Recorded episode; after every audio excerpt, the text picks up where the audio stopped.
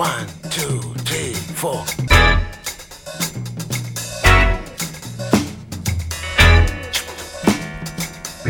Crazy Afrobeat. Radio Django, le grand direct, 18-19h.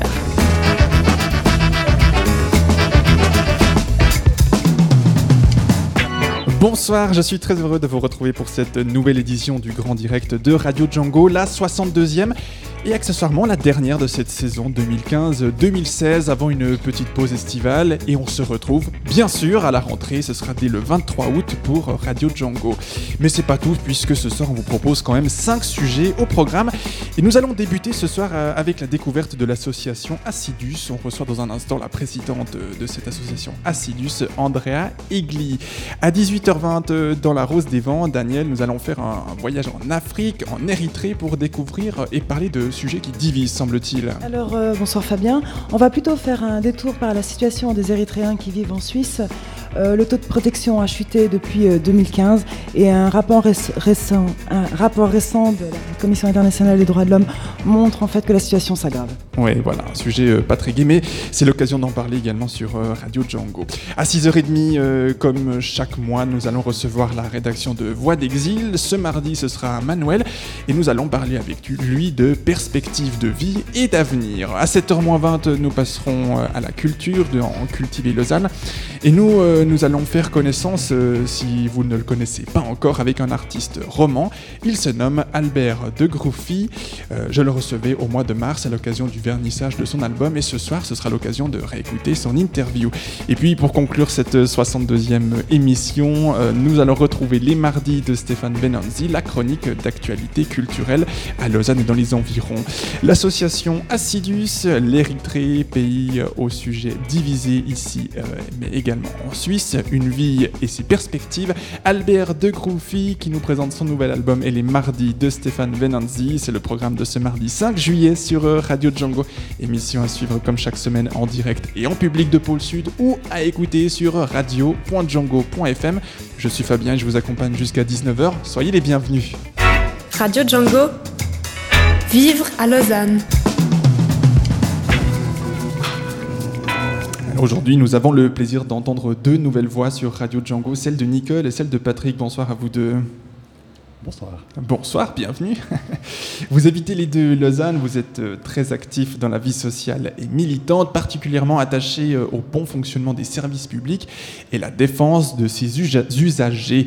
C'est à ce titre euh, que vous avez approché Radio Django il y a quelque temps en proposant de parler d'Assidus, une association citoyenne basée à Lausanne qui a pour but principal justement la défense des usagers du service public via notamment le respect des usagers, des employés et de l'environnement, l'accessibilité à tous selon les principes d'égalité et de solidarité. Assidus milite entre autres contre le traité de libre-échange TISA, dont euh, les euh, négociations secrètes ont été mises en lumière par les fameuses révélations, on se souvient, de Wikileaks, c'était en avril 2014. Et puis euh, tout cela vise à privatiser la quasi-intégralité des services publics. Alors Nicole et Patrick, on, vous offre la parole et les micros de Radio Django pour euh, cette interview avec la présidente de l'association Assidus. Euh, merci Fabien. Oui, effectivement, nous accueillons ce soir Andrea Egli, présidente de l'association citoyenne pour la défense des usagers du service public Assidus. L'activité d'association telle qu'Assidus est très pertinente en ces temps où l'on parle beaucoup de traités, particulièrement de TISA, qui fait actuellement l'objet d'une vive polémique, Nicole.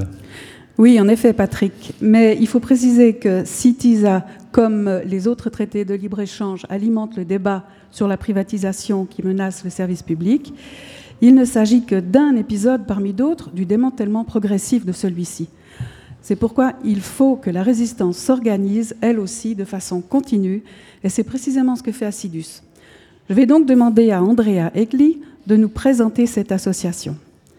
Bonjour Andrea, pouvez-vous nous dire quand s'est créée cette association? Bonjour Nicole, bonjour Patrick, bonjour Fabien, bonjour, tout le monde. Bienvenue sur les ondes de Radio Django. Je suis heureuse d'être là, surtout pour euh, parler de cette association qui me tient très à cœur. Assidus a été créé en octobre 2005 et sa première démarche a été la, la défense d'une motion qui avait été présentée au conseil communal par notre président, donc moi, Lausanne hors AGCS. L'AGCS, c'était le traité qui a existé juste avant TISA, donc il y a dix ans, on avait les mêmes problèmes qu'aujourd'hui, mais avec un autre traité. TISA, c'est un peu la même chose, mais en pire. Lausanne s'était déclarée hors AGCS à cette époque et Assidus avait beaucoup œuvré pour ça. Et ça, c'était notre première action. Est-ce qu'il y a eu à l'origine de la création d'Assidus une raison bien précise? Ou bien euh, cette association est-elle l'aboutissement d'un processus de prise de conscience? Oui, c'est plutôt l'aboutissement d'un processus de prise de conscience. Euh, il y a eu à Lausanne, justement, il y a une bonne douzaine d'années, euh, un essai de la Poste de fermer un certain nombre de guichets. Et il y a eu des comités de quartier qui se sont créés un peu partout dans différents quartiers. Et ces comités de quartier ont commencé chacun par défendre sa poste. Ils ont ensuite viré, si on peut dire comme ça, et ils ont défendu toutes les postes de Lausanne. Et après, quand on a vu voilà, qu'on ne pouvait plus rien faire parce que la, porte, la poste avait déjà fermé tout ce qu'elle voulait fermer, elle n'a jamais fermé les comités où il y avait les, les, offices de poste où il y avait un comité, ça il faut le souligner, mais elle en a fermé d'autres malheureusement. Enfin, après tout ça, on s'est dit on ne peut pas en rester là. On a défendu la, la, poste à Lausanne, mais il y a du travail sur les services publics et nous avons pendant une année discuté, réfléchi et finalement on a donné naissance à Acidus. Donc c'est un processus, un long processus. Et moi je voulais encore juste dire que euh, cette association, c'est vrai, elle est basée à Lausanne, hein, mm -hmm. mais elle, elle s'occupe de problèmes communaux, de problèmes cantonaux et même des problèmes internationaux, nationaux et puis internationaux. Avec TISA, en fait, tout ce qui touche au service public et on peut la joindre. Parce que, alors, c'est une problématique qu'on connaît ici à Lausanne, mais on la retrouve, j'imagine, aussi dans les autres cantons et dans les autres grandes villes de Suisse. Le problème de TISA? Oui. C'est un problème qui se débat aussi au Parlement fédéral. C'est un problème, euh, ce sont des traités que la Suisse euh, s'apprête à signer -hmm. et nous demandons euh, fortement qu'elle ne le fasse pas, que la Suisse soit déclarée hors TISA, -hmm. carrément, qu'elle se retire de ce traité, comme l'ont déjà fait l'Uruguay, le Paraguay, euh, euh, je ne sais plus, il y a encore d'autres pays. Mais voilà, il y a des pays qui sont retirés, ils ne sont pas en faillite, ils ne sont pas morts, tout le monde est vivant, donc on peut le faire. Et donc la Suisse peut aussi. aussi. Nicole. Et, et comment situez-vous cette association sur l'échiquier politique? Bon, alors s'il faut nous situer, je crois qu'il faut nous situer à gauche. La défense du service public est à gauche. L'attaque au service public est à droite. Voilà, c'est très clair, mais c'est un peu euh, caricatural si on veut, mais c'est comme ça. Et vous allez retrouver tout ça chaque fois dans les discussions, c'est la même chose. Donc voilà, on peut nous retrouver à gauche plutôt. Est-ce que vous êtes soutenu par les milieux politiques? Alors, Assidus, c'est une association qui traite de politique, on va le dire comme ça. Donc, mm -hmm. c'est une association politique, mais elle n'est euh, attachée à aucun parti. Et elle se situe plutôt à gauche, mais pas avec un parti. Nous avons relation avec tous les partis, euh, avec des associations, avec tous les syndicats, avec toutes sortes. Ça dépend du sujet que nous défendons. Par exemple, en ce moment, Assidus a réussi à rassembler euh, tous les partis de gauche du canton de Vaud, les Verts, le PS, le POP, euh, euh, les jeunesses socialistes, popistes et vertes, les syndicats, US, Union syndicale vaudoise, syndicat du personnel de transport, syndicat des services publics, UNIA ou encore des associations comme ATTAC. Et avec Assidus, nous avons créé une, un, une, un, collectif qui s'appelle Stop Tisavo. Ça, c'est tout nouveau. Il y a eu un communiqué de presse qui est sorti dans aucun journal. Ça, c'est l'habitude. Mais voilà. Mais vous avez donc ici un scoop. Merci, absolument. On, on le souligne. Andrea, dans votre matériel de communication qui dénonce TISA, dans un de vos tracts, vous dites que le libre-échange menace la démocratie. Pouvez-vous faire quelques commentaires à ce sujet? Alors, euh, on va partir du, du, principe que les services publics tissent les liens dans une société, dans une population donnée, dans un lieu. Hein, ils permettent le, de tisser des liens entre les habitants. À partir de là, si on s'attaque à ça, on s'attaque à la démocratie de ce pays. S'il y a vraiment privatisation de tous les services publics, de quoi on va discuter au Conseil communal, au Conseil fédéral, au Conseil cantonal, au Grand Conseil, à je ne sais où? De rien. Il n'y aura pas Oh, besoin. non. Mais si on s'attaque aux services publics, on n'aura plus grand-chose à discuter. On ne pourra plus légiférer sur l'écologie, sur comment on va traiter les eaux, sur comment on va euh, s'occuper des écoles. On va discuter de quoi? De rien. Il n'y a plus de parlement, il n'y a plus besoin. Il y aura juste quelques technocrates qui vont nous diriger tout ça très bien avec quelques fils entre eux. Donc c'est une attaque directe. Parce qu'alors, qu'on comprenne bien, quand vous parlez de services publics, on- vous avez cité euh, la Poste avec les offices de poste. Que- quels sont les autres services publics que, que vous visez? Les écoles? Tout. Alors, Les nous, nous défendons tous les services publics. Et tous les services publics sont payés avec nos impôts. Donc, c'est toute la base de cette société. C'est les transports publics, c'est les écoles, c'est euh, la santé, c'est l'écologie, c'est euh, l'agriculture, c'est enfin Même les banques. même des banques, on pourrait. Même des banques, oui, on peut aller jusque-là. Mais la police, euh, les- la, la production de monnaie, euh, aujourd'hui, la police est déjà privatisée. On a des sécuritas partout. Ça, c'est de la, pol- de la police ils ont, privée. même, ils ont quand même pas les mêmes droits que les agents de Bien police. sûr que non, mais c'est quand même une part de service public qui est privatisée. C'est toujours un pan de service public qui n'est plus entièrement public. C'est payé par nos impôts, mais ce sont des entreprises qui font le travail. Nicole. Toujours dans votre tract, vous dites aussi que les autorités communales et cantonales peuvent se déclarer hors TISA. Est-ce que vous pouvez nous donner quelques indications sur la mise en œuvre possible de, cette mesure? Oui, il faut aussi se rappeler que TISA euh, et les autres traités de libre-échange qui sont en discussion actuellement, il y a TAFTA, CETA, etc., euh, ils prévoient que nos lois doivent être en conformité avec les lois des États-Unis finalement, parce que euh, le, le Congrès des États-Unis vérifie cela avant de ratifier un traité, donc tous les habitants de ce monde devront avoir des lois en conformité avec celles des États-Unis. Voilà. Donc, euh, le fait de se déclarer ortisa nous sort de cela, nous sort de tout ça. C'est une déclaration politique, c'est une pression politique envers nos autorités pour qu'elles s'en sortent de, ce traité, de la discussion de ce traité. Ça n'a pas une valeur juridique, il faut être bien clair. Comment le faire? On peut le faire quand même. Et finalement, on se rappelle de la GCS, il y a dix ans, il y a, je ne sais plus combien de dizaines de communes qui se sont déclarées euh, hors TISA en Suisse romande, en Suisse alémanique et dans bien d'autres pays. Et ces accords ont été abandonnés. C'est pas seulement à cause du fait qu'on s'est déclaré TISA, mais c'est une pression importante. On dit à nos autorités, nous ne voulons pas de cela. Et il y a aussi des- le canton de Genève hein, qui l'a dit. En tant que canton, il n'y a pas que des communes. Alors, comment le faire? C'est qu'un conseiller communal, il faut approcher un conseiller communal qui soit d'accord de présenter une, motion qui explique ce que c'est que TISA et qui dit, à la fin, une résolution qui dit la commune de tel endroit se déclare zone hors TISA.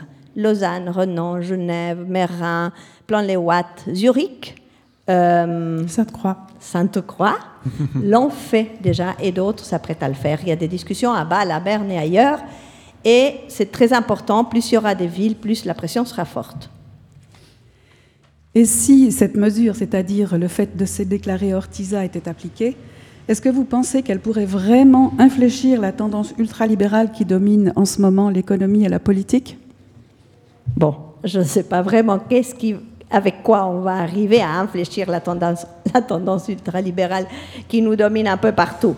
Mais si on fait rien, on n'aura jamais rien changé. Donc, le fait que les gens se mobilisent, le fait que les gens se disent ce qu'ils pensent, euh, ça, c'est ça qui va faire changer quelque chose dans cette politique néolibérale à petits pas et à grands pas. Voilà qui donne une idée des possibilités d'action pour la défense du service public et de la prise de conscience qu'Assidus veut susciter dans l'opinion publique. Mais pour en revenir à cette association, dans un sens plus large de son positionnement, il est dit qu'Assidus tente également de promouvoir un regain de solidarité populaire, Nicole. Oui, en effet, Parce que sans un recours à la solidarité, il semble difficile de modifier la tendance croissante à l'isolement. À ce sujet, je voudrais vous demander, Andrea, quels objectifs se fixe votre association et par quels moyens pense-t-elle pouvoir les atteindre? Alors, Assidus a un but euh, général de défense des usagers du service public et donc de défense du service public.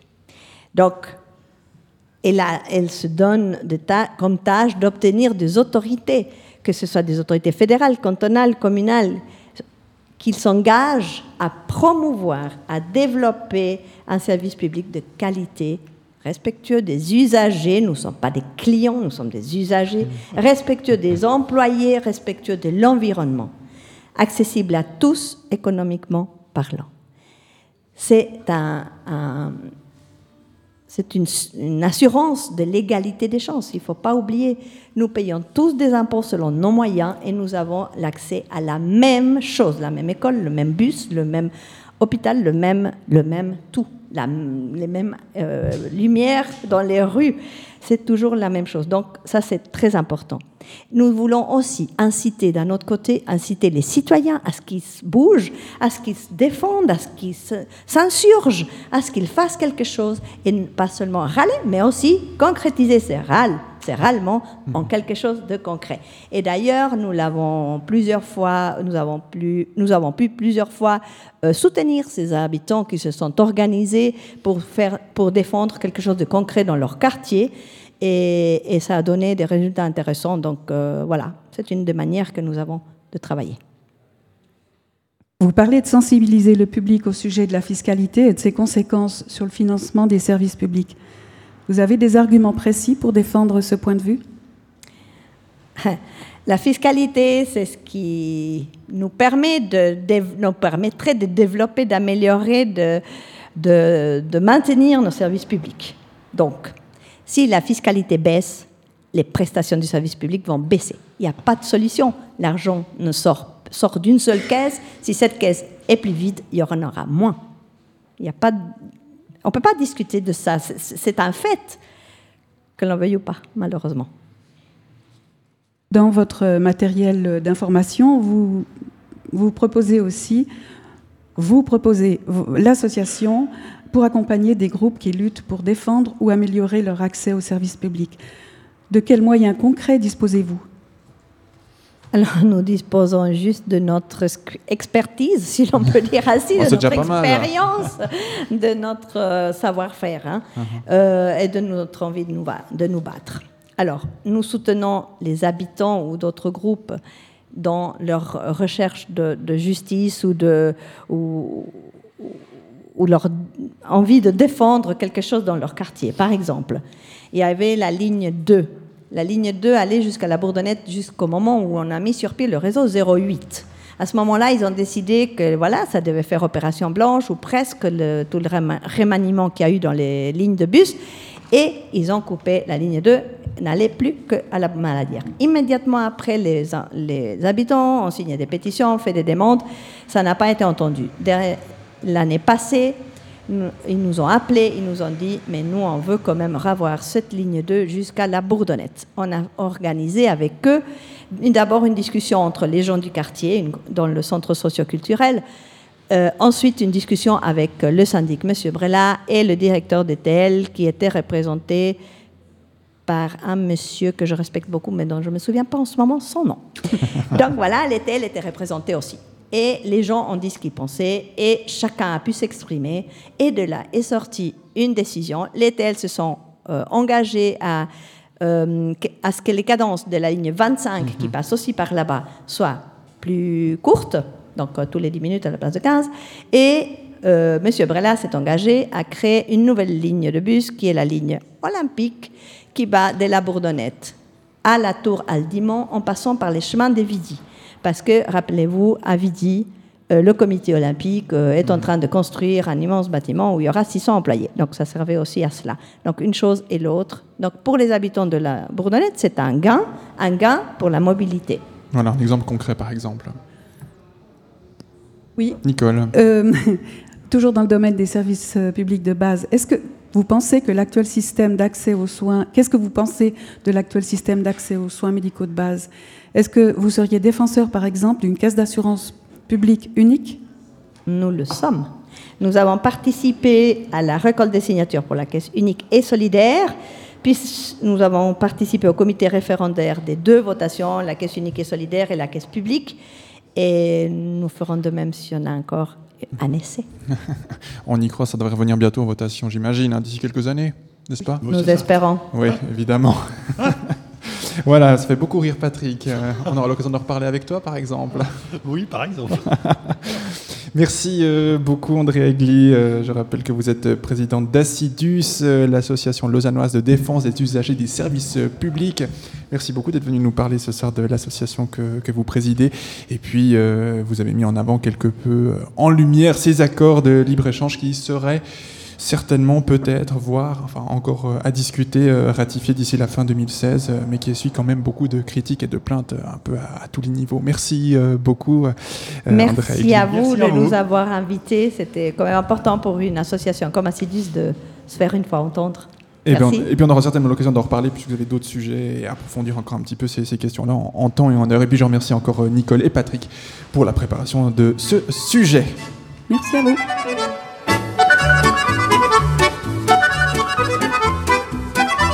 Les petits plaisirs du jour, les plaisirs de la nuit, les croissants du matin, la première cigarette, une bouffée perdue d'accordéon musette, un verre de Beaujolais pour noyer ses ennuis, l'omelette aux champignons, le soir à la campagne, le feu dans la cheminée et l'odeur du calvaire. Ça vaut tous les châteaux qui s'écroulent en Espagne. Et quand tout va très mal, moi, je vous dis, ça va. Le camembert du siècle et le verre de chirouble. La douzaine de belons échappés du panier.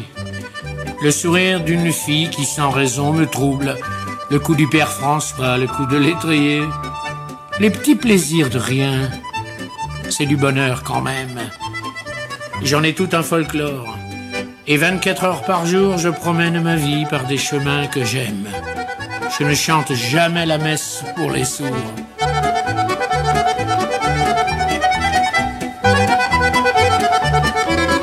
Les petits plaisirs du jour, c'est toi quand tu t'éveilles, quand tu sors de ton rêve et que tes yeux ouverts conservent encore un peu d'incroyables merveilles. Paysage inconnu qu'on regarde à l'envers. Petit plaisir de rien, comme un refrain des rues qu'on attrape au hasard et qui vous fait trois jours. Offrez-moi dix fois rien, j'en aurai plein la vue. À chacun ses plaisirs, à chacun ses amours. Oui, c'est une chanson qui est presque d'actualité avec cette association Assidus pour les services publics. Bernard Dimet, Les Petits Plaisirs. Radio Django, la rose des vents. Ce soir, euh, dans La Rose des Vents, un sujet qui suscite de nombreuses controverses, tant sur le plan humain que politique, la question érythréenne. Depuis 2012, cette question fait l'objet de nombreux débats en Suisse. En 2015, euh, près de 20 000 Érythréens sont enregistrés sur le territoire helvétique. La même année, 7 540 demandes d'asile sont déposées contre 47 025 euh, demandes en Europe. Chaque mois, depuis quelques années, c'est 1000 à 4000 personnes euh, qui prennent la route de l'exil. Daniel, vous êtes presque devenue experte en la matière. Qu'est-ce qui conduit ces populations à s'exiler? Alors, euh, un régime euh, qui fait fuir euh, ses ressortissants, situé dans la corne de l'Afrique, avec au nord le Soudan et au sud l'Éthiopie. Ce pays de 6 millions d'habitants est soumis à un régime dictatorial qui ne dit pas son nom. Dirigé d'une main de fer par le même président depuis euh, 23 ans, l'Érythrée est, d'après l'ONG Human Rights Watch, l'un des pays les plus pauvres et les plus répressifs du monde. La plupart des Érythréens n'ont qu'un rêve, fuir. Ouais, effectivement, on peut les comprendre peut-être. Alors pour en parler ce soir et mieux comprendre cette question, nous accueillons euh, Michael Georgis. Bonsoir. Bonsoir. Vous êtes euh, suisse d'origine érythréenne, juriste et vous travaillez pour euh, la section suisse d'Amnesty International. Euh, que- quel, euh, quel fait majeur a conduit euh, cette fameuse Amnesty International à se pencher sur les, les droits de l'homme en Érythrée? Je dirais qu'il y a en tout cas deux faits majeurs euh, qui ont particulièrement attiré notre attention. La situation des droits humains en Érythrée a pris un tournant particulier depuis le conflit frontalier avec l'Éthiopie, donc euh, entre 1998 et 2000. Au lendemain de, ce conflit frontalier, donc après la signature des accords d'Alger, il y a eu un grand nombre d'arrestations et de prisonniers politiques. On cite souvent le, groupe des 15, un groupe euh, d'anciens ministres, euh, leaders, euh, responsables politiques, mais il y a eu en fait dans cette période des centaines de personnes qui ont, été emprisonnées et qui ont disparu pour avoir exprimé des critiques à l'égard de la politique menée par le gouvernement. Ces personnes ont été détenues évidemment sans procès. C'est aussi à cette période-là, donc après, après le conflit frontalier, donc disons à partir de 2001, que la conscription, le service national a duré indéterminé c'est systématisé et c'est étendu. Donc c'est vraiment ces, deux éléments, d'une part euh, l'État totalitaire qui ne supporte pas la moindre variation dans les prises de position politiques, et d'autre part la conscription à durée euh, indéterminée, ainsi que toutes les violations euh, satellitaires des droits humains qui ont eu lieu dans cette configuration-là. Alors un récent rapport de la commission d'enquête sur les droits de l'homme en Érythrée publié euh, le 21 juin 2016 par le Haut Commissariat des Nations Unies aux droits de l'homme, montre que les violations euh, des droits de l'homme ne cessent de se répandre et que les violations en fait augmentent euh, de manière exponentielle. Or, ce rapport divise les politiques suisses sur la question de la protection. Certains élus estiment qu'il faudrait renvoyer donc plus d'Érythréens et depuis 2015, le taux de protection des Érythréens a chuté. Qu'est-ce qui explique ce phénomène? Ce phénomène, euh, on peut l'expliquer par la suppression de la désertion comme motif d'asile en 2012, d'une part. Euh, c'est en tout cas une, partie de l'explication. Il y a aussi des décisions négatives qui ont été de plus en plus nombreuses en 2015, où le SEM, le secrétariat d'État aux migrations, l'autorité compétente pour prendre les, décisions en matière d'asile, met en doute en fait la sortie illégale d'Érythrée. Ça, c'est deux éléments. Et puis le troisième élément, c'est l'utilisation des non-entrées en matière Dublin. Il faut savoir que lorsqu'on calcule un, taux de protection, on sort effectivement les personnes qui sont concernées par des décisions de non-entrée en matière. Parce que simplement parce que ce ne sont pas des décisions sur le fond, sur les motifs d'asile. Euh, en 2015, le nombre de, non-entrées en matière concernant les Érythréens a fortement augmenté. Euh, ça concernait à peu près 25% euh, des, demandeurs d'asile érythréens, des décisions, et je ne vous parle pas des, requêtes de prise en charge. Donc le, nombre de, non-entrées en matière a fortement augmenté. Et il faut savoir que la plupart de ces personnes, finalement, resteront en Suisse, parce que les transferts vers l'Italie fonctionnent mal, ou en tout cas ont mal fonctionné en 2015. Les, euh, les renvois donc euh, vers, l'Italie. Et une fois que la Suisse, si la Suisse n'avait pas parvenu à renvoyer une personne vers l'Italie dans le délai imparti, donc de 6 à 18 mois, c'est la Suisse qui devient responsable du traitement de la demande d'asile. Du coup, on se retrouve dans une situation absurde où finalement les Érythréens reçoivent des, décisions de non-entrée en matière Dublin sans être envoyés vers l'Italie, alors qu'un usage plus mesuré du règlement Dublin permettrait finalement d'accueillir ces personnes plus dignement et de ne pas perdre de temps euh, sur les mesures d'intégration. Mais ce qui veut dire que tous les Érythréens qui arrivent en Suisse ne sont pas nécessairement en fait des, des Dublin Il, faut Il y a quasi systématiquement une demande de prise en charge qui est envoyée à l'Italie, mais tous ne reçoivent pas de décision de non-entrée en matière Dublin. Lors des votations euh, du 5 juin 2016, euh, Amnesty a soutenu euh, le projet de réforme de la loi sur l'asile. Quels ont été les principaux arguments en faveur de cette révision? Il faut rappeler en prémisse qu'Amnesty International a quand même d'emblée envisagé cette, cette, révision comme un durcissement. Mais pour reprendre une formule bien connue, il s'agissait pour nous d'aller à l'idéal en, en, comprenant le réel. Et le réel, c'était une situation qui aujourd'hui est intolérable pour les demandeurs d'asile les procédures sont beaucoup trop longues et la qualité des décisions euh, est insuffisante, selon nous, de sorte que le statu quo est pas tenable. Par ailleurs, les mesures urgentes qui comprenaient notamment la suppression de la possibilité de demander euh, l'asile dans les ambassades euh, avaient préalablement été acceptées par une très large majorité du peuple. Et dans ce contexte, il y avait aussi le risque que les procédures soient accélérées sans que les demandeurs d'asile ne bénéficient d'une représentation juridique.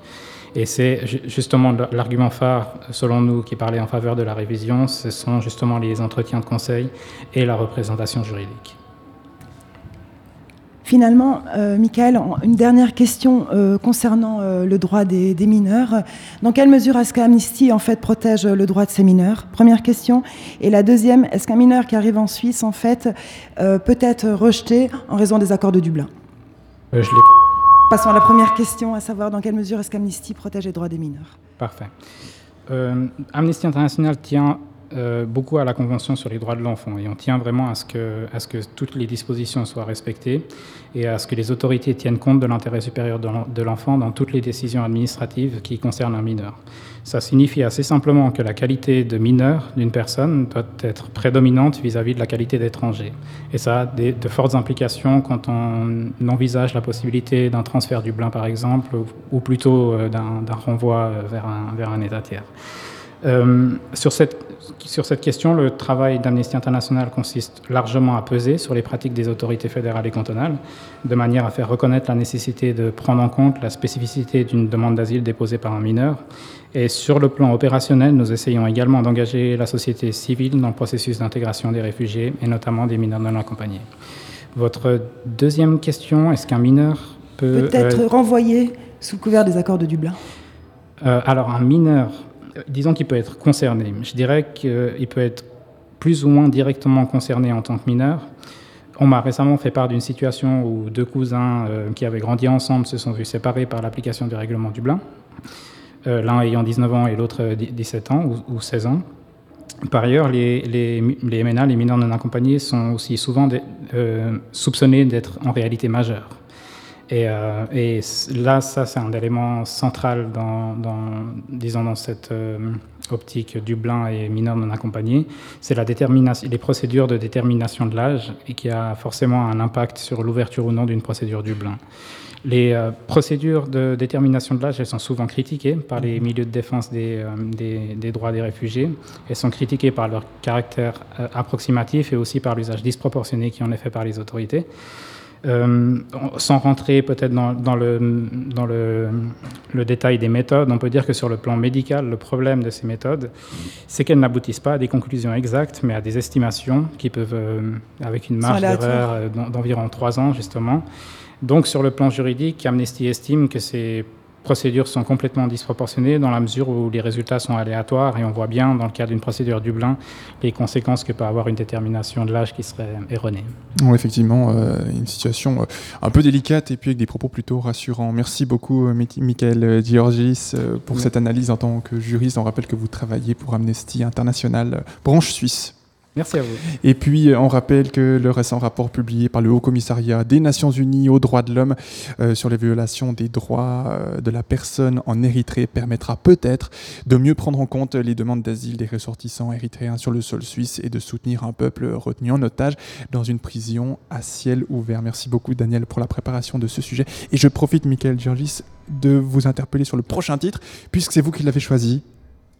Oui,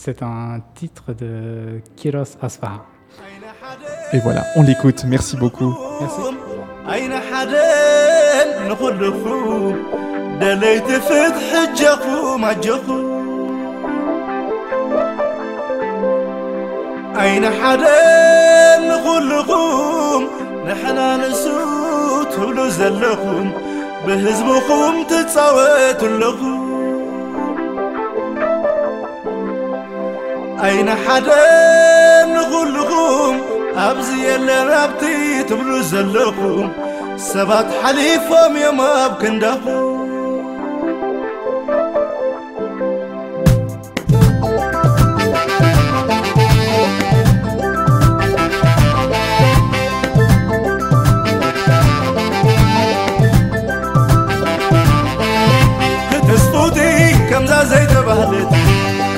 ወቃሲስ ከምዛ ዘይተባህለት ብሰንኪ ሓደ ሕሱር ፍጥረት ከሲሳ ከምዛ ዘይነበረት ኣሸሓት ከፊላ ክንሳ ቀያሕቲ ከፊላ ክንሳ ዝቀትል ሕማም ተደጊሳ ዘድሐና ሰብ ደልያ መሊሳ ላሌላሎ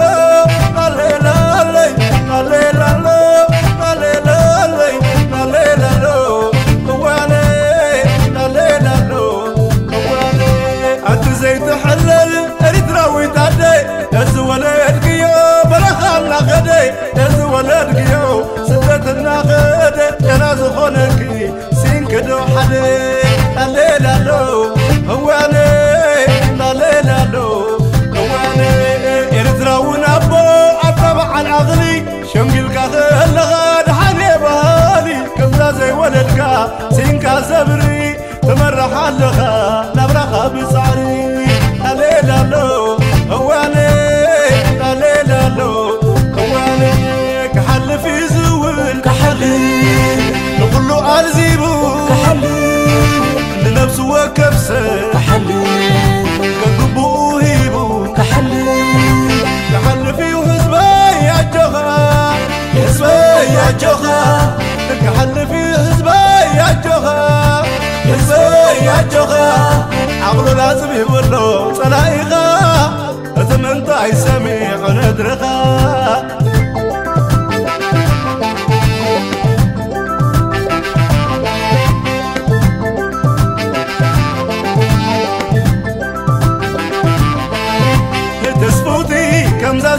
ተባልት ወቃሲስ ከምዛ ዘይተባልት ብሰንኪ ሓደ ሕሱር ፍጥረት ቀሲሳ ከምዛ ዘይነበረት ኣሸሓት ከፊላ ክንሳ ቀያሕቲ ከፊላ ክንሳ ዝቐትል ሕማም ተለጊሳ ዘድሕና ሰብ ደልያ መሊሳ ናሌላሎ ናሌላለይ ናሌላሎ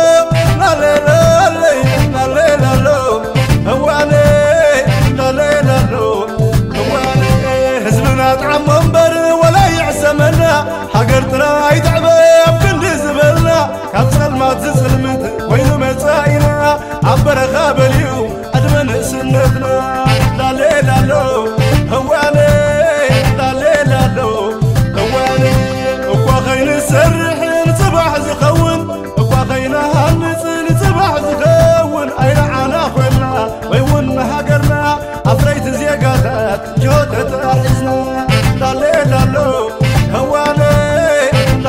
Chiros Asfa avec ses notes de musique érythréenne pour clore cette première partie de La Rose des Vents.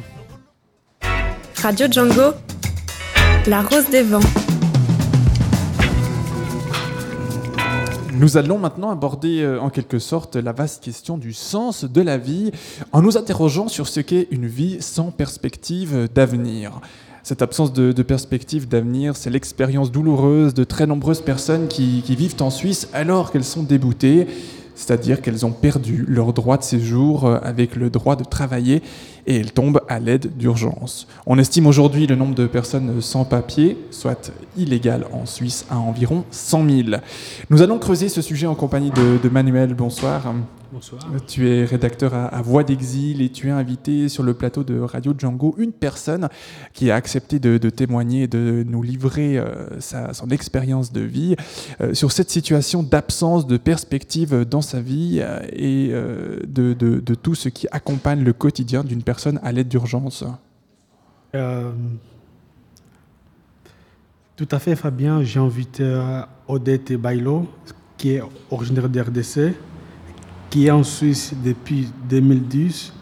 Elle a perdu son, son permis de séjour et ne peut pas être en Suisse.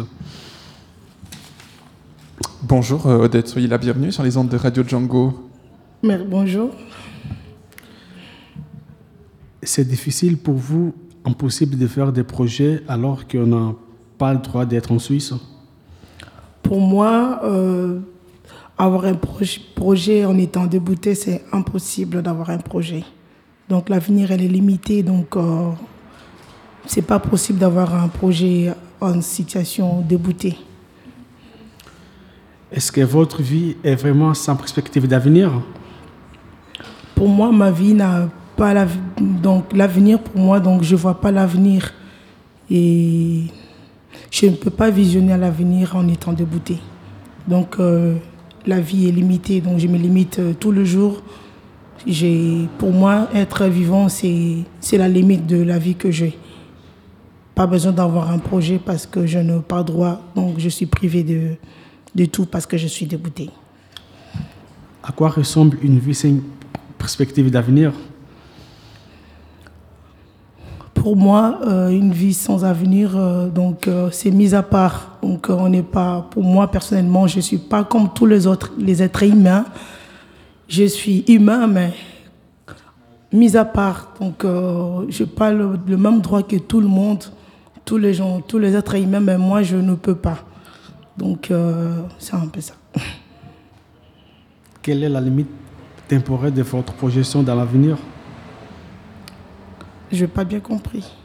Quelle est la limite temporelle de votre projection d'avenir?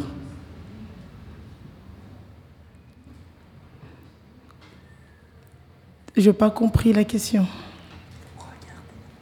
Quelle est la limite temporelle de- dans votre projection d'avenir? Pour, pour vous, jusqu'à où est-ce que vous regardez euh, l'avenir? Pour moi, l'avenir, euh, dormir et réveiller, c'est la limite de vie que j'ai. Je n'ai pas, euh, pas droit à une autre chose. Je n'ai pas droit. Donc, je suis privée de tout en étant déboutée. Comment supportez-vous cette situation? Cette- Ces situations, c'est insupportable. De, en me regardant dans le miroir, je pleure tous les jours. J'ai dit que ça sert à quoi de vivre une vie pareille?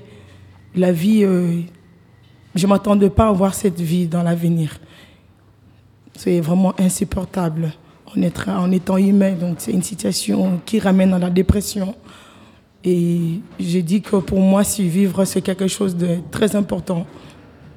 Mais ces situations poussent les gens à se faire du mal, poussent les gens à mourir. Parce que moi, personnellement, ces situations, c'est insupportable pour moi. Je ne peux même plus me regarder dans le miroir sans me faire pleurer mes larmes. Donc, euh, je pleure tous les jours. Ma vie n'a plus de sens. À quoi ressemble votre, votre quotidien? C'est quoi une journée type pour vous? Pour moi, une journée, c'est. Une journée, je, je- je manque de mots pour dire à ma journée. Je manque de mots. Donc, en étant déboutée, je n'ai même pas le droit d'avoir une journée comme tout le monde. Comment survivez-vous sans avoir les, les droits de travailler? Comment? J'ai pas bien compris. Comment survivez-vous sans avoir les droits de travailler?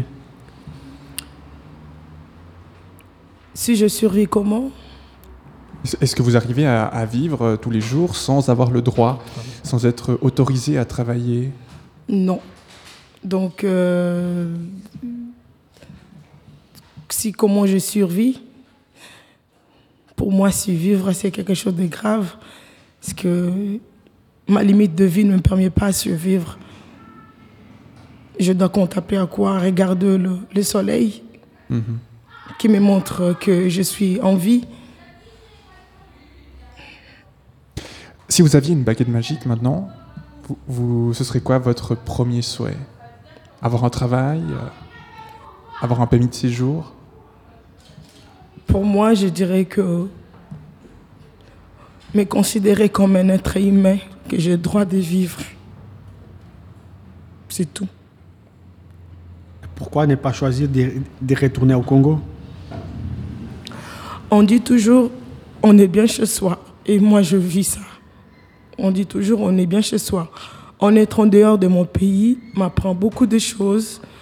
En étant en dehors de mon pays, pour moi, j'ai dit que ça serait quelque chose de bien un jour voir mon pays, que les choses changent chez moi aussi. Parce qu'on ne peut pas continuer à vivre comme ça. La situation de mon pays est moins médiatisée que tous les autres pays où il y a la guerre. Au Congo, les stations du Congo ne changent jamais. Mais on parle moins de ça, parce que tout le monde regarde ses intérêts. Mais la population en souffre tout le jour. Et moi, je fais partie. Aurez-vous des perspectives là-bas? Moi, je dirais oui. C'est mon pays. Avec tout ce que j'ai vécu et toutes les étapes de la vie que j'ai passées, je pense que je rapporterai beaucoup un jour à, à l'avenir pour mon pays. En étant débouté surtout. Éventuellement, est-ce que vous avez peur de la police quand vous les croisez dans, dans la rue? Pour moi, personnellement, la police, c'est une menace pour moi. Pour moi, en, regarde, en voyant la police, je dois faire de sorte que je ne sois pas, qu'ils ne me voient pas. Pour moi, la police, c'est m'arrêter. Pour moi, la police, c'est me ramener au pays, dans mon pays où j'ai peur d'aller. Pour moi, la police, c'est une menace de mort. Et je vis avec, je dors, pour dormir, c'est très compliqué. Où je, je pense tout le temps que ils vont venir me chercher et je vis avec tout le jour. Pour moi, la police, c'est pas la sécurité. Pour moi, la police, c'est l'insécurité. Parce que j'ai peur de la police. Et Rêvez-vous la nuit? Je- J'ai du mal à dormir la nuit. Je ne dors pas comme tout le monde. Moi, je dors difficilement. Pendant le sommeil, j'ai tout le jour, le sommeil, ça se coupe. Parce que je fais toujours des cauchemars. Je peur d'être arrêtée. Je, je fuis pendant le sommeil et je n'ai plus le droit de dormir comme tout le monde par rapport à la peur que j'ai dans ma vie quotidienne. Donc, euh, je fais que des cauchemars, que je suis en train de courir, qu'on m'arrête, qu'on veut me faire du mal parce que je vis avec. Vous imaginez vivre comme ça et passer la nuit comme ça, c'est insupportable. Je préfère que ce soit la journée, parce que la nuit, j'ai du mal à dormir. Ma vie est limitée, donc euh, je ne sais pas qu'est-ce qu'est l'avenir? Pour moi, il n'y a pas l'avenir. Qu'est-ce qu'on peut vous souhaiter, Odette, pour la suite? Moi, je, je, je demande sincèrement, je prie tout le jour qu'il y a un changement dans mon pays, que la situation change. Et puis à ce moment-là, vous pourriez y retourner et, et vraiment vivre? Oui, c'est mon pays. C'est votre pays. On, en restera là sur ces, sur ces belles paroles. Merci beaucoup, Odette. Merci. De vous être euh, livrée à cœur ouvert et, et presque au bord des larmes. Merci beaucoup Merci pour votre témoignage. Et merci également à Manuel pour la préparation de ce sujet. Un, un sujet et un témoignage à retrouver sur notre site www.django.fm, tout comme sur le site de Voix d'Exil avec euh, d'autres articles www.voixdexil.ch. Merci. Radio Django. Culture. Nous recevons dans quelques instants Albert de Gruffy pour parler de la musique et de son nouvel album qu'il a, euh, comment est-ce qu'on dit, baptisé. euh, voilà, il en a parlé il y a quelques temps. On va en parler dans quelques instants, mais tout de suite, on écoute un extrait de cet album.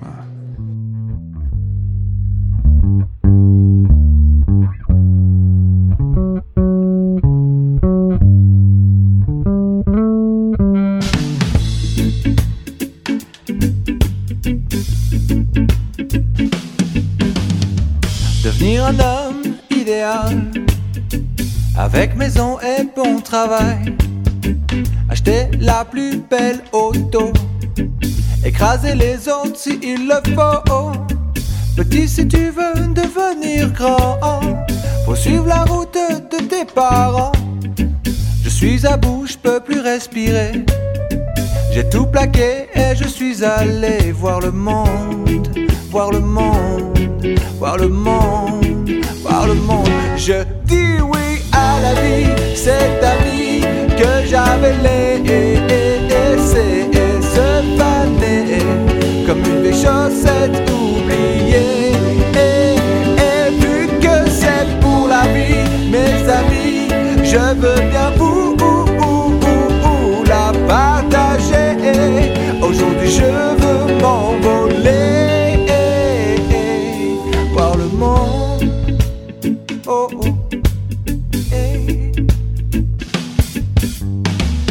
pas m'en vouloir si je suis parti. Vos beaux projets et vos folles envies avaient pris la place de mon cœur.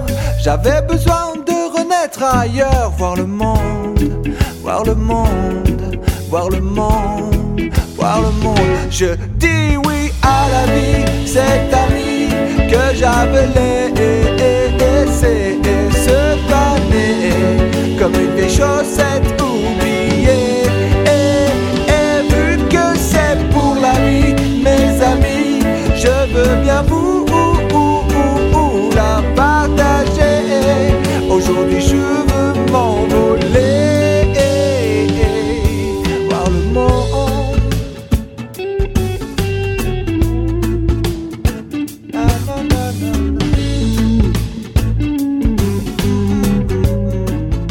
Ce soir, nous avons le plaisir de recevoir un artiste roman qu'on vient d'entendre ici dans cet extrait, Voir le monde. Bonsoir Albert de Gruffy. Bonsoir. Bienvenue sur les ondes de, de Radio Django. Merci bien. Alors, euh, vous nous le disiez en, en préparant cette émission, vous avez été euh, baigné quand vous étiez petit dans les musiques de, de Brassens, de Brel euh, ou de Renaud. Vous avez une famille qui est peut-être un petit peu dans la musique? Alors bon, j'ai toujours eu les disques de, de mes parents qui tournaient, donc bon, peut-être pas Renaud pour mes parents, mais en tout cas Brel, Brassens, euh, tous, les chanteurs de, cette époque-là, qui m'inspirent toujours et euh, qui, à mon avis, sont les meilleurs chanteurs. euh, ce qui, enfin, c'est ce qui s'est fait de mieux dans la chanson française. De, y a, enfin, j'ai pas trouvé mieux de- depuis là, donc il y a de quoi s'inspirer en tout cas. Et bah, avec mon frère, on a toujours fait de la musique ensemble. Donc c'est clair que quand on, baigne là-dedans, ben, on est obligé de, de porter ça plus tard. Alors, on, on reviendra justement sur, sur les relations que vous avez avec euh, votre frère tout à l'heure, mais euh, vous avez un parcours de vie qui est un, un petit peu compliqué. Vous avez, euh, euh, autour des, des années euh, 2000, vous avez eu les, les premières envies musicales. Expliquez-nous votre parcours à cette période-là. Bon, le parcours. Moi, j'ai commencé à jouer euh, dans un groupe avec des, des- des potes un peu locaux comme ça, plus pour s'amuser. On, on a créé un festival euh, qui s'appelle le Bout de Brousse Festival, qui se fait toujours d'ailleurs à, Oui. Puydou euh, actuellement. Et donc, on avait fait un peu ce festival pour être avec des potes, s'amuser, vraiment partager la musique, être ensemble. C'était un peu assez roots comme manière de, de voir les choses.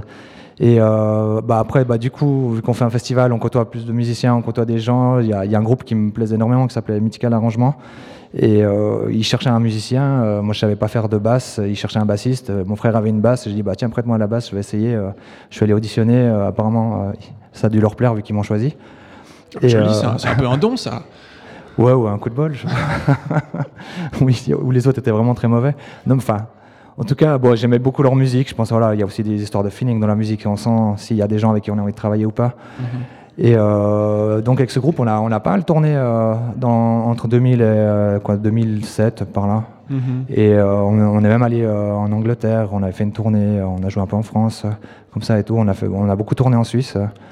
C'était, enfin, voilà un peu le parcours. Quoi. Après, avant que je me, que je me lance en, en solo à, écrire mes chansons, enfin, ça faisait un moment que, que j'écrivais, mais j'étais pas satisfait, assez satisfait pour, pour euh, me dire que ça tenait la route. Et puis, bah, d'un coup, il y a un jour où y a, les mots tombent tout seuls. Et puis, euh, Alors voilà, puis justement, bah, pour, pour trouver un petit peu d'inspiration, vous avez décidé de prendre un, un break et partir, la guitare sur l'épaule, et puis euh, à califourchon d'un vélo.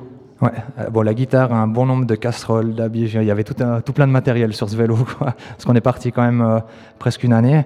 Donc vous êtes parti depuis d'où Directement de où vous êtes Voilà, d'où j'habite, euh, je suis parti. ouais, on est allé, en fait, j'avais un, un ami qui est, euh, que j'ai toujours cet ami d'ailleurs, qui est, qui est lui est, est indien. Il s'est fait adopter par une famille suisse.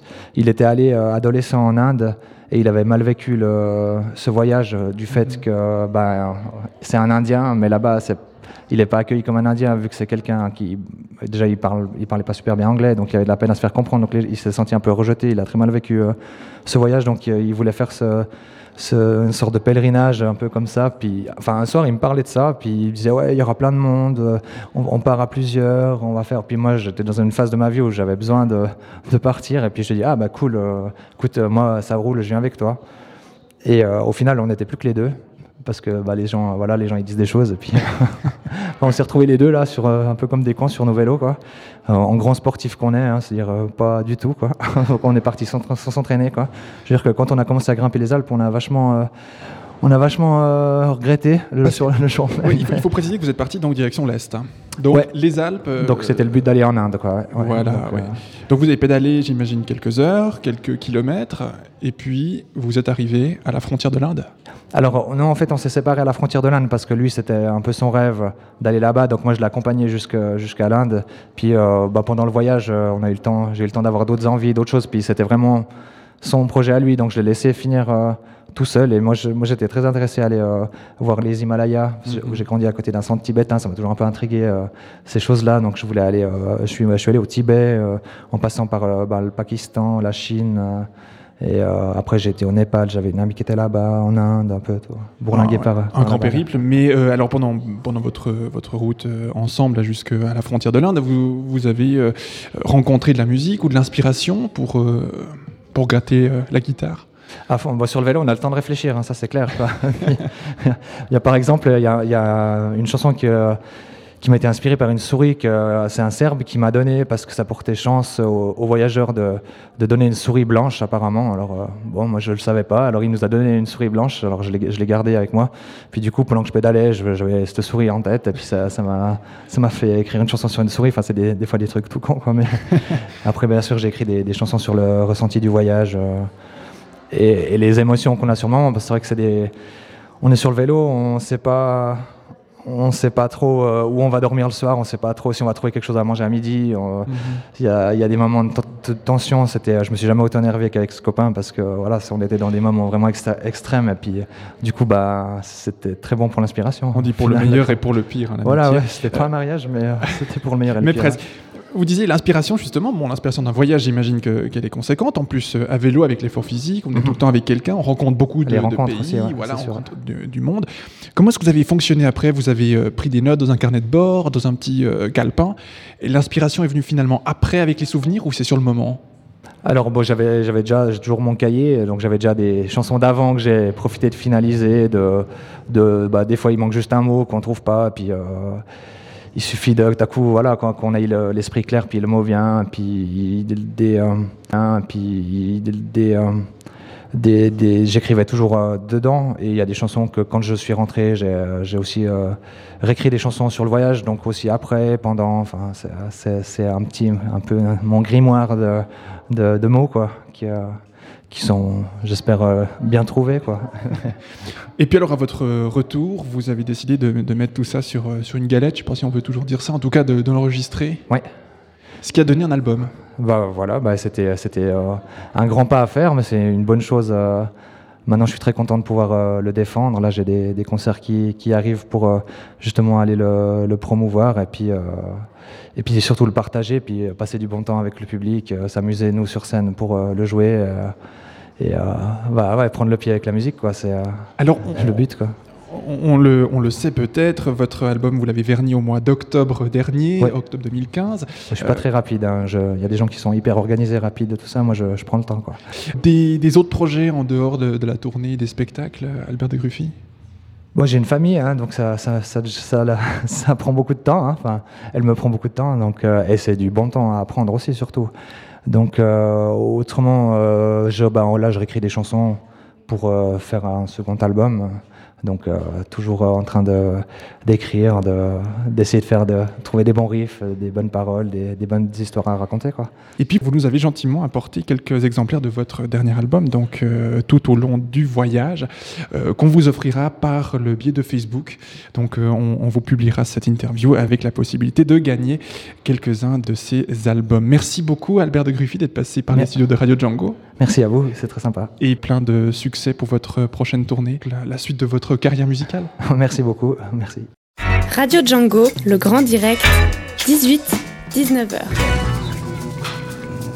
Et sans transition, on passe au mardi de Stéphane Venanzi. Vous la connaissez, c'est une chronique pour les coups de cœur et les coups de griffe. L'un n'empêche pas l'autre, euh, selon notre chroniqueur, à propos d'événements culturels divers et variés en région lausannoise. Et en lien ce soir avec le Festival de la Cité, qui débute aujourd'hui même, notre chroniqueur Stéphane, fidèle à lui-même, s'émerveille autant pour la musique du, groupe Massicotte qu'il se désole pour l'endroit où les quatre jeunes femmes se produiront.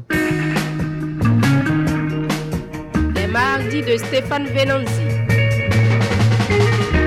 Massico, ce groupe de quatre jeunes femmes qui maltraitent allègrement leurs instruments autant que les tympans de leurs auditeurs, c'est un peu du punk d'avant le formatage du punk. Un concentré d'énergie débridée, bouillonnante, d'humour loufoque et de rythme hyper répétitif jusqu'à la transe, de jambon évidemment. Tantôt spectacle d'avant-garde, tantôt thérapie de groupe. Une musique qui, encore plus que l'envie d'être sous l'emprise de sédatifs, comme chantaient les faux frères new-yorkais, donne le désir de se laisser lobotomiser par les sonorités entêtantes qui la constituent. Sonore arrachée à des instruments bricolés, détournés, et dont on n'est finalement jamais vraiment certain que celles qui les manipulent savent réellement comment il faudrait en jouer, bien que cela n'ait, au bout du compte, que très peu d'importance.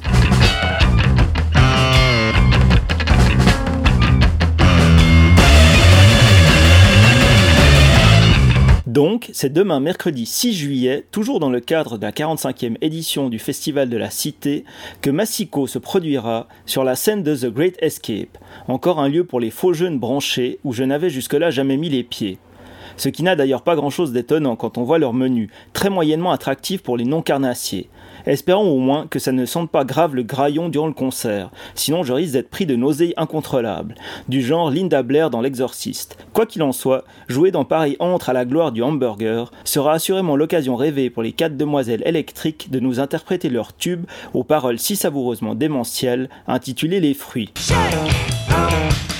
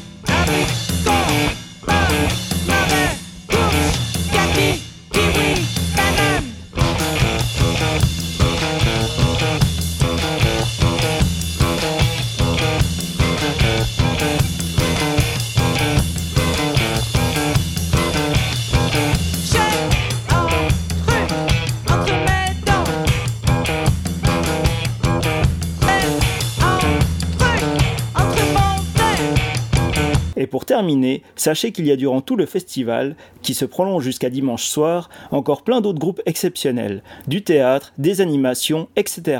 Renseignez-vous donc et faites-vous plaisir. En attendant, bonnes vacances. Les mardis de Stéphane.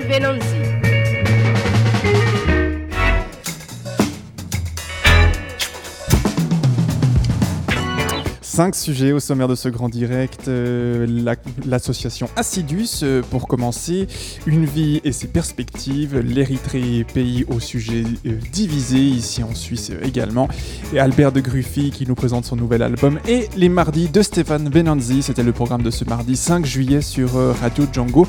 Tous ces sujets sont à retrouver en podcast comme chaque semaine sur notre site www.django.fm. Je profite de vous donner rendez-vous cet été pour le festival Cinéma d'Afrique qui se tiendra à Montbenon, mais surtout sur les ondes de Radio Django. Ce sera du 18 au 20 août. Information à suivre donc sur notre site www.django.fm. D'ici là, toute l'équipe se joint à moi pour vous souhaiter un très très bel été de bonnes vacances. Profitez-en bien et on se réjouit déjà de vous retrouver à la rentrée. Ce sera le 23 août prochain pour débuter une nouvelle saison du grand direct de Radio Django. Très belle suite de soirée à l'écoute de Radio Django. Il est tout juste 19h.